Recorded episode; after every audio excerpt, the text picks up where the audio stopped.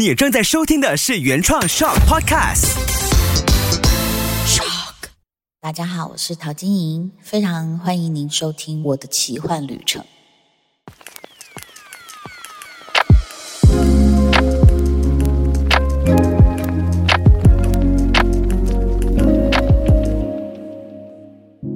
各位听众朋友，大家好，我是陶晶莹。今天是我们奇幻旅程的最后一集了。那么，在这疫情两年多呢，其实我走上另外一条路，就是餐饮加上食品制造业，我觉得很有意思。那可能也因为淘选物，因为辣杯杯做的还不错，所以呢，后来就很多的，不管是工厂啦、食品制造商啦，或者一些大品牌都来找我了。最近我接触到的是一个本来是做电子业，现在还是在做了，但是他们对健康饮食非常有理想的一个品牌。那他们自己呢，这个在江西有地种了这个苦茶山茶花，然后就榨出了这个苦茶油。那对我来说，我觉得很奇幻的就是，我到每一个工厂。我就先坐下来，因为他们一定是先让你参观工厂，然后就会介绍他们的品牌，然后就会介绍他这不管是五年、八年、二十年做了哪些努力。这对我来说，我觉得好有意思哦。我好像回到了学生时代，就是你一去一个工厂，就先参观设备，然后看一下什么设备做出什么样的东西。哦，原来我们做吃的东西都是这样做出来的。然后每一个老板他的特色不一样，像是我们辣杯杯的素汤底。是在宜兰的一个做酱的工厂啊，他们做了很多拌酱都非常好吃，大部分也是素的啊。那然后呢，那个酱光是你说拌面拌饭之外，它其实还可以，比如说如果你是麻油姜，就可以做什么麻油鸡啊，我都没想到这么快哦，因为它可以是你鸡肉鸡块处理好，然后你把它煮熟之后，接下来你熬这个汤，你只要直接加那个酱，再加进一些姜片，再加米酒。哎，喝起来就像你熬了很久的一模一样哎！在这个过程中，我就觉得遇到了很多杰出人士，然后他们把他们毕生的功力呢，在一两个小时告诉我说这个要怎么做，那个怎么做，我碰到过什么困难等等。所以对我来说，我好像进了一间又一间的教室，然后去看了一个又一个的这个不能讲伟人传记，但是确实是成功人士的一个职涯的记录，这样。那我还认识了一个，应该是比我小没错了啊，一个台南的辣椒干工厂的这个老板，他自己从十四五岁就出来打工，然后他的报告写的我真的看了我都要流泪了，就是他其实也失败过很多，当然也成功过，然后他整个品牌叫。Doga D O G A 哦，那我说为什么叫 Doga？然后看了他的故事才知道，原来是阿妈的名字叫度假。那这个闽南话呢，就是 Doga 这样。那他这个老板呢，微臣，他其实就是很有质感上的坚持，然后他是很有理想的。他呢赚了钱就立刻去投资工厂设备，就是希望设备更好。更完善，然后他找的设计都非常非常的贵，就包括他的店面设计，包括他的包装设计等等。那么他有店面在迪化街，如果说马来西亚的朋友到时候疫情结束可以到台湾来玩的时候，也欢迎你们到迪化街他的店面去走走哦。就是他居然在疫情哦没有什么游客的期间，他又继续去租了更大的店面，然后去拓展他的理想，这个是我非常非常佩服的。然后做事也是有很多细节的坚持。所以我就觉得，我从这些老板呐，从这些年轻人身上啊，真的得到很多的启发。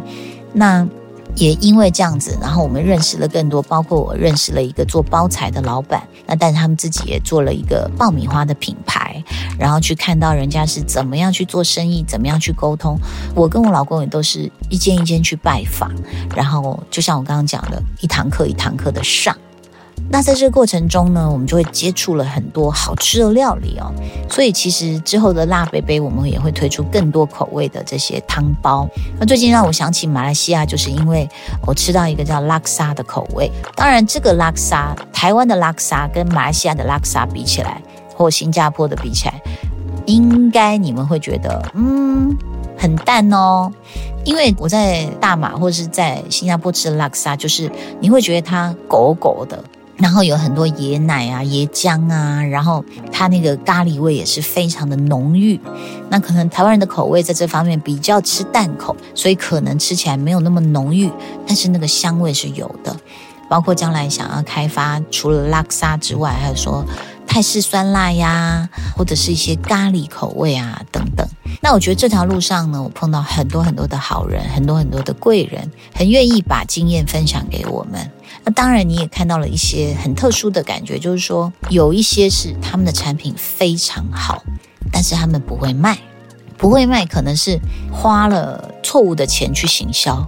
或者是花太多钱在不必要的花费上，那所以我就觉得说，我也会很诚恳的告诉老板们说，嗯，接触消费者这一端呢，可能我的经验稍微多一点点，所以才会有很多很好的产品，他可能不知道怎么行销的时候，他就会告诉我说，嗯，我觉得可以交给你陶晶莹，你来帮我们卖这些商品。那对我来说，其实，在淘选物的时候，我跟周品君的合作，我觉得这个商场女强人也教了我很多。那他也告诉我一句话。他说：“吃的东西大家不会太吝啬，因为你也不会贵到哪里去。那吃过好吃就会再回头。所以事实上，在淘选物一点零的时候，那个时候就会觉得说，我要卖吃的，我一定要卖好吃的。就是你吃了一次，你会回购。所以像淘选物的花生糖，其实在过年期间我们做了很大一笔生意哦，因为它真的蛮好吃。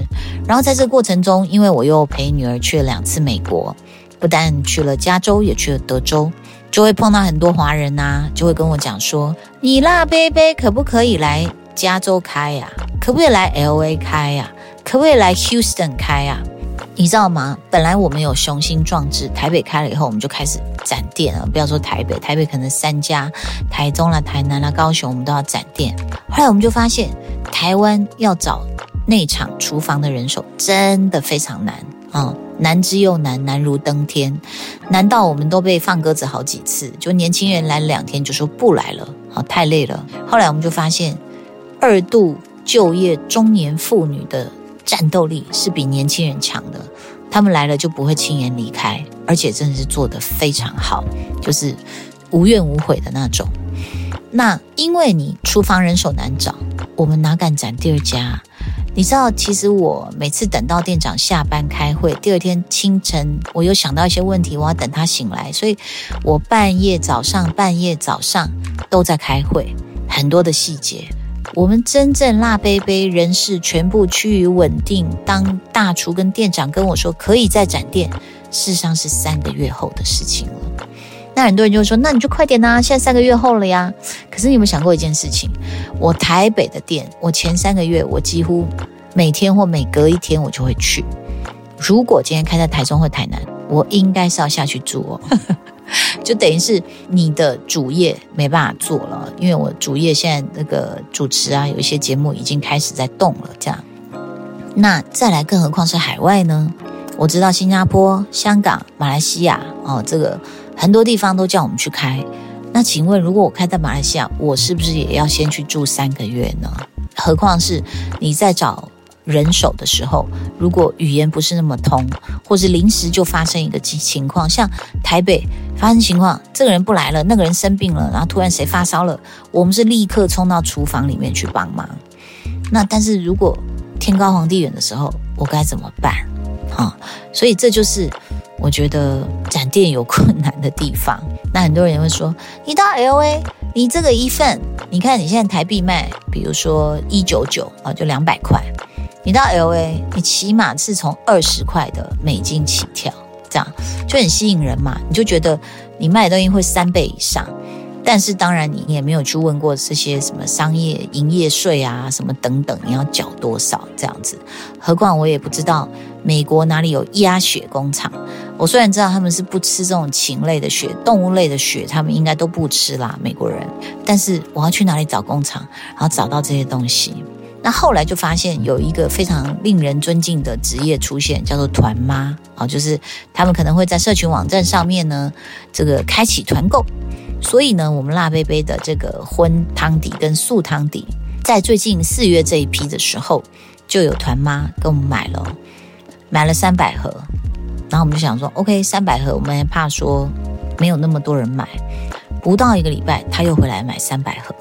我们就发现说，哦，OK，原来在海外的华人有很多还是就是很想念台湾的饮食口味，所以可能就是大家会觉得。很想要买这样子的一个，大家都在网络上说好好吃，好好吃，那到底是什么？那当然，我自己在美国的一个友人，老公是台商，老婆是上海，啊，我们去美国都住他们家哦。然后我每天醒来，我都觉得很特别，你知道为什么吗？它是比我家更像台湾，这样你有听懂意思吗？就是说，虽然我躺在 L A，但是我醒来我都觉得我在台湾呢。为什么？你知道？海外华人会更想家，所以他们家只要开电视就在看什么，你知道吗？台湾的政论节目。其实像在中国内地的这些台商，大部分也都是每天都在看台湾的政论节目。就是我自己在台北的客厅里面，我可能都不太看了，偶尔看新闻的时候瞄一眼。但是我在美国每天醒来是听着台湾的电视节目醒来，我就吓到了。原来海外的华人是思乡情切。而且他们比我知道更多，说，哎，你知不知道那个谁说了什么啊？哎呀，那怎么现在科批这样子啊？啊，什么什么都要跟我讨论，然后我就很紧张，我想说，我都没有 update 哎，我觉得他们 update 的比我更多，这样，所以其实从吃你就可以看出很多海外华人的思乡情节，然后当然这个一些电视节目的连结也让他们觉得他们好像跟台湾的这个感情是没有断的哦。那么我的奇幻旅程呢，走到这里呢，我也不知道下一步会是怎么样。我只能告诉你，我一个礼拜大概就是有时候要用两天来录影录音，其他三天到五天呢，我就是在实体店面，或者是呢，我都会在各大食品工厂，或者是我家厨房呢，地上呢，永远是一箱一箱不同的食材，我都在试味道，然后要去拜访工厂老板。然后要跟团队开会，说来吧，我们来试吧。有时候真是会试到你家的锅子都不够用，就是比如说现在有一锅拉沙，这里有一锅酸菜白肉锅，那里有一锅那个红咖喱，然后有一锅泰式酸辣，所以你就会觉得很有意思，怎么变这样？然后我送朋友的礼物都很特别，比如说送小燕姐这个苦茶油跟面线跟姜泥的组合，然后呢送给我的团队我设计的口罩。啊，或者是这个日本进口的食用级菊若洗脸的这个菊若块，所以就是我的生活现在充满了这种日常的资源。那跟大家也预告一下，我的奇幻旅程会继续走下去，然后包括了像是有两个不同的这个清洁品牌，他们会找我建立自己的品牌。所以我觉得很好玩的是，哎，结果就好像看起来包山包海哦。现在吃的啦、用的啦，那将来我的奇幻旅程会走到哪一步，我真的不知道。说不定将来可能，嗯，有旅游业喽。或者是这个 villa 集团咯，如果说有兴趣用我的话，因为我本身是这样的，我本身每年去巴厘岛住不同的 villa，住不同的饭店。那当然到美国，你知道美国比较没有这样的文化啦，美国就是很贵，然后地毯很旧，然后空间很呆板，然后衣柜很臭，就是大部分我住到都是这样子。那当然也有一些 view 不错的地方，但是美国当然除了夏威夷或者是一些比较观光的地方，就算有观光地方，有时候你会觉得很惊讶，说，诶，他们的。旅游他们的旅馆就是用来休息用的，这样子哦。当然豪华的也是有啦，所以其实或许将来谁知道呢？除了日常用品，我的奇幻旅程说不定在我过五十岁之后会带着我又前往不同的领域去发展。因为我觉得对我来说最重要的是你要肯做功课，你肯学习。我真的相信哦，没有一个行业是秘密的，是未知的，是你不能进去的。只要你肯做功课，只要你肯多交朋友，只要你肯多聆听、多学习，我相信不只是疫情这两年，大家变成厨师啊，变成多才多艺的画家啊，变成歌手啊，这两年给我们的启发就是。只要你愿意学习，愿意在人生的转折继续去开发新的道路，你一定会有一段很好的奇幻旅程。谢谢你们的收听啦，希望我们有机会再见面，拜拜。